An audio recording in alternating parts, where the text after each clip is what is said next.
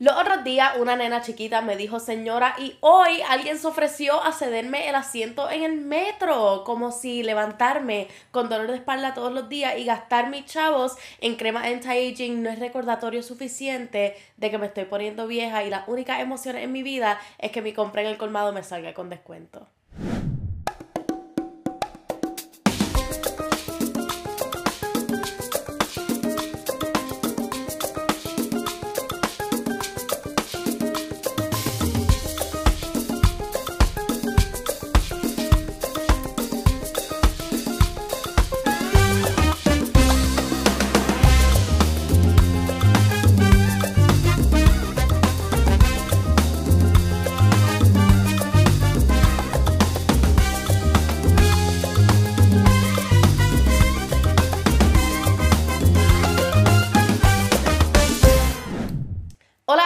A todas y bienvenidos a otro episodio de Enemiga del Silencio Season 6 versión Madrid. Si notan que estoy un poquitito fatigada, un poquitito fañosa o si me da un coughing fit en el mismo medio del episodio, reconozcan que es por que yo he decidido vestirme como yo me vestía en Puerto Rico en el clima de Madrid. Este, ¿por qué? No sé. Nadie me dijo que lo haga. Todos decisiones propias. Metiendo la pata, una pata a la vez. Mi gente, ya oficialmente cumplo un poquitito más de un mes viviendo aquí solita en Madrid y si hay una cosa para lo que me ha funcionado eso es para envejecer de una forma más rápida de lo que lo estaba haciendo en Puerto Rico. Porque en Puerto Rico, cuando yo vivía con mi familia o con mis padres o mi hermano o whatever, pues se hacía mucho más lento ese proceso cuando yo no tenía todas las responsabilidades que tengo ahora y yo no tenía que depender de mí misma para resolver el 99% de mis problemas en la vida. Sin embargo, aunque adoro, adoro vivir sola, eh, me ha ayudado a sacar algunas experiencias de vida del bucket de experiencias de vida para yo poder contarles a ustedes, porque yo sé que yo no soy la única que está pasando por este proceso ahora viviendo sola, este, o independizándome, este, de mi familia, o haciendo un cambio así bien grande en mi vida de repente. Así que para que ustedes no se sientan tan solos, yo les comparto mis metidas de patas, mis, mis metidas de patas de la adultez y para todos ustedes que van a entrar a ese proceso ahora, bienvenidos al mundo, no están solos.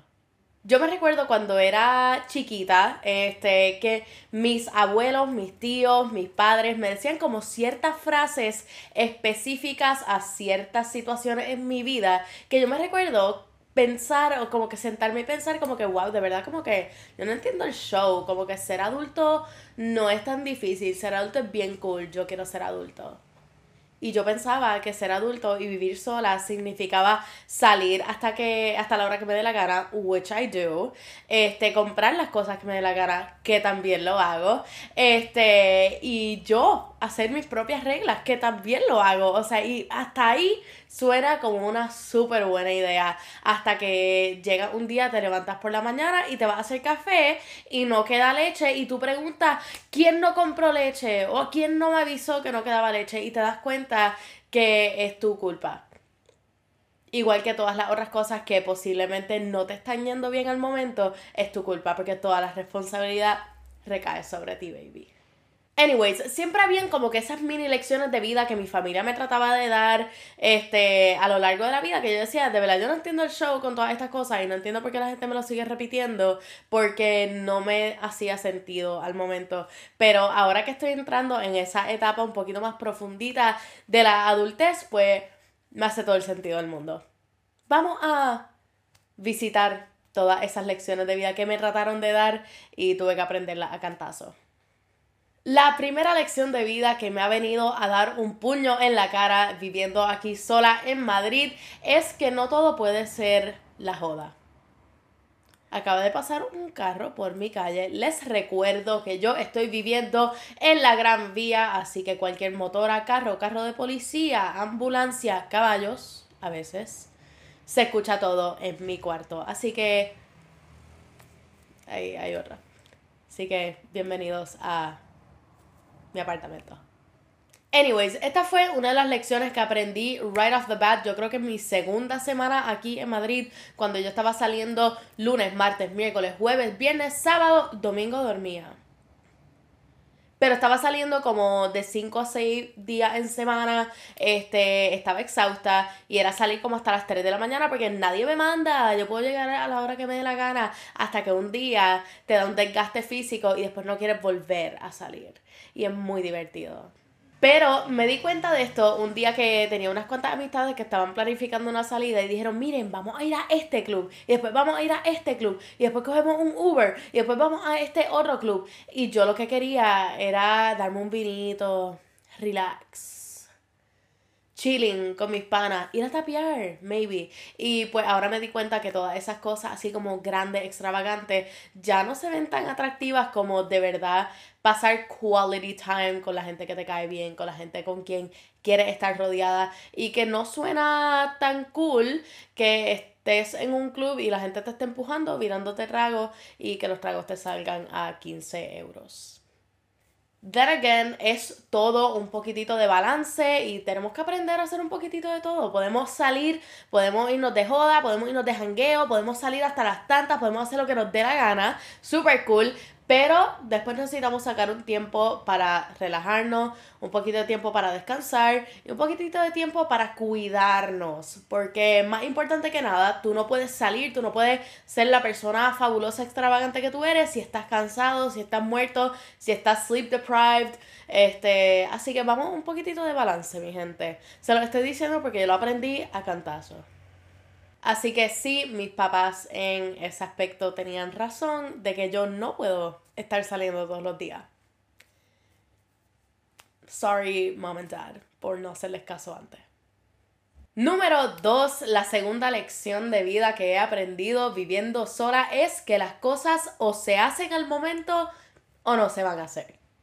Yo me recuerdo un día que lo tenía libre y yo dije, ¿sabes qué? Voy a hacer laundry hoy. Pero después yo procrastiné hasta la última hora y dije, bueno, mañana lo tengo libre también, así que hago laundry mañana. Entonces, el día después, mis amistades me invitaron a salir y no tenía ropa para ponerme porque no hice laundry a tiempo. Así que esta que está aquí no pudo salir ese día porque estuvo todo el día haciendo como cinco tandas de laundry. No es tan divertido como si lo hubiese hecho cuando me tocaba hacerlo y cuando tenía el momento determinado para hacerlo. Esto en realidad aplica para todas las cosas en la vida, aplica para las tareas, aplica para el trabajo, aplica para los deberes de la casa. Y uh, yo acabo de decir deberes de la casa, Corillo. Sí, de eso se tratan mis fines de semana ahora. Si uno no organiza las cosas que uno tiene que hacer para luego poder hacer las cosas que uno quiere hacer, después no va a poder hacer nada, porque vas a tener un mix de tanta cosa y te van a quedar tantas cosas por hacer y después no tienes tiempo para las cosas que te gustan ni nada y te vas a sentir que estás atascado y que te estás ahogando, pero en realidad es tanto más fácil cuando tú te predispones a hacer ciertas cosas en ciertos momentos. Mira, ¿sabes qué? Yo hay veces que reconozco que tengo muchos trabajos de la universidad que hacer y les digo a mis amistades, miren, ¿sabes qué? No puedo salir hasta que termine estos dos trabajos. Si los termino antes de la salida, definitivamente cuenten conmigo, pero igualmente tenemos que sacar ese tiempo y darle prioridad a las cosas que se tienen que hacer, eh, porque las cosas que tú quieres hacer siempre vas a tener tiempo para ellas. Tan pronto tú hagas las cosas que tú necesitas hacer, está súper bien. Así que tan pronto te surjan esos deberes, tan pronto te surjan esas cosas que son necesidades hacerlas, hazla al momento, hazla en el momento que encuentres un tiempo. Si dices, ¿sabes qué? Ah, pues hoy, pues en algún momento, no, ponte una hora. Mira, hoy a las 5 de la tarde voy a ir al supermercado, hoy a las 6 de la tarde voy a terminar de hacer mi laundry, etc. Así que deberíamos determinar como que estos time slots, que no se los dediquemos a más nadie ni a más nada en nuestra vida para terminar todas esas cosas que se tienen que hacer y que tu vida no sea tan complicada. Una de las cosas que mis padres siempre me han dicho y otra lección de vida que la he aprendido a cantazo aquí en Madrid es que yo no dejo la cabeza porque la tengo pegada al cuerpo, literalmente. Yo los otros días tenía una cita gubernamental para poder finalizar los documentos de mi estadía de largo plazo aquí en, en, Madrid. Y pues nada, ustedes saben cómo bregan las cosas de gobierno. Tienes que llevar todos los documentos, tienes que llevar pasaporte, tienes que llevar todas tus cosas, tienes que tenerlas ready. Y yo pensé que la noche antes yo tenía todo ready, yo lo organicé todo y lo metí todo en un bulto. El día después, yo no sé por qué, a mí me dio con cambiar de bulto. Y ya, voy de camino a la cita, estoy sentada en el metro, voy ya como por 20 minutos de mi ride del metro escuchando mi música, Main Character Moments, cuando abro el bulto y no está el pasaporte. Y en esos son los momentos que yo usualmente en Puerto Rico hubiese llamado a alguien, hey, mira, tú me puedes resolver y buscarme mi pasaporte, me lo traes, yo te envío el pin y qué sé ni qué cosa. No, no había break para eso. Así que esta que está aquí se tuvo que bajar del metro, montarse en otro metro ir hacia, hacia, su apartamento, buscar el pasaporte y luego pedir un taxi porque ya estaba tarde para la cita. Así que genuinamente la organización es algo que todos tomamos por sentado porque siempre va a haber alguien que nos resuelva los issues. Y cuando vives solo, no hay nadie que te pueda resolver los problemas que no seas tú mismo. Mi gente, esto no significa que tú no puedes pedirle ayuda a alguien, como que, ay, mira, se me quedó cualquier cosa, mira tú, por casualidad me puedes ayudar con esto. Eso no es lo que significa, tú sabes, puedes pedir ayuda si es necesario, pero tú no puedes depender de las otras personas para hacer todas las cosas que, así, que a ti se te olvidaron o las cosas que pues se te pasaron y las dejaste y esto y lo otro y no te organizaste a tiempo, porque en realidad a nadie le van a importar tus cosas más que a ti. Así que dale la importancia que tú crees que necesita esa cosa en tu vida. Y por último, mi gente, la lección de vida que yo creo que todos aprendemos en algún punto de la vida, pero que nadie lo habla suficiente, es que hay comida en casa. Siempre hay comida en casa. Tú no necesitas salir a comer. Tú no necesitas ir todos los días a un restaurante. No necesitas ir a buscar takeout ni la cosa. Hay comida en casa. ¿Para qué tú fuiste a hacer compra? Ay, que nada más tengo esto, nada más tengo lo otro. Ok, pero lo tiene. ¿Quién se lo va a comer? El perro. ¿Hay comida en casa? Guarda el wallet. ¿Hay comida en casa? Yo me recuerdo que yo me molestaba tanto con mis padres por esto, porque si yo tenía cualquier antojo, yo, mira, ¿por qué no podemos comer esto hoy? Y que ni qué cosa. Igual yo creo que ha pasado con absolutamente todo el mundo y que después llegaba un punto que les decían, mira, ¿sabes qué hay? Comida en casa, vamos a comer de lo que hay en casa. Y la rabia casi que se le formaba a uno, como que se le prendía el cuerpo en fuego y uno no finalmente entiende. Y tu amistad te escribe, hey, mira, que vamos a ir a tal restaurante. Ah, mira, chicas, sorry, es que tengo un pollo roticería aquí en la neverita y se me daña, me lo quiero comer. El pollo que compré con mi chavo.